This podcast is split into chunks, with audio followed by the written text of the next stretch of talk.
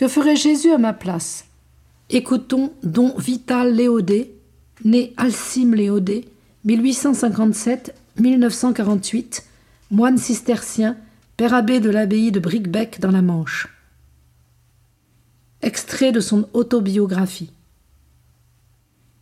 C'est vers son âge de cinq ans que mon petit Jésus m'attire, vers trois ou quatre ans. Il m'a appris à me connaître moi-même. Je n'ai que trop de raisons de me faire petit. Mes fautes passées, mes misères présentes, les tentations sont un perpétuel rappel à l'humilité. Mon petit Jésus ne permet pas que je les oublie. Il a soin de me les rappeler, mais comme baigné dans sa miséricorde.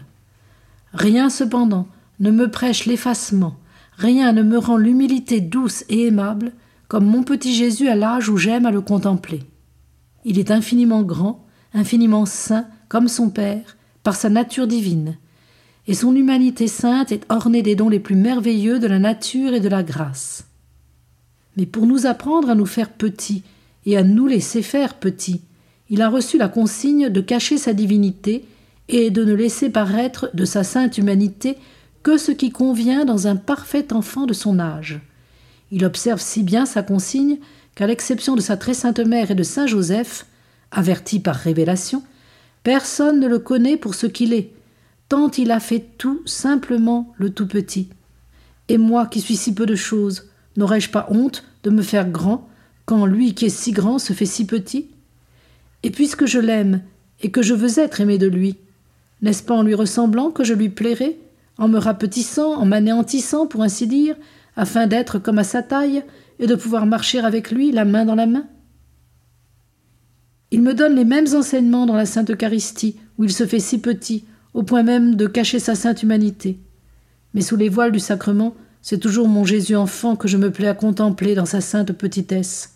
Ses leçons et ses exemples, il me les montre réalisés dans la perfection sa très sainte mère.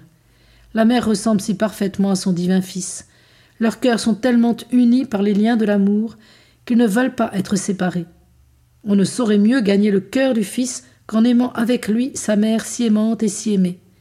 C'est par elle qu'il est entré dans le monde, c'est encore à elle qu'il faut le demander quand il se cache. Il m'a appris beaucoup d'autres choses, car son cœur, comme on le dit dans les litanies, renferme tous les trésors de la science et de la sagesse. Il est l'abîme de toutes les vertus. Mais il a été tout spécialement ma lumière et mon guide dans les voies de l'oraison et dans le saint abandon.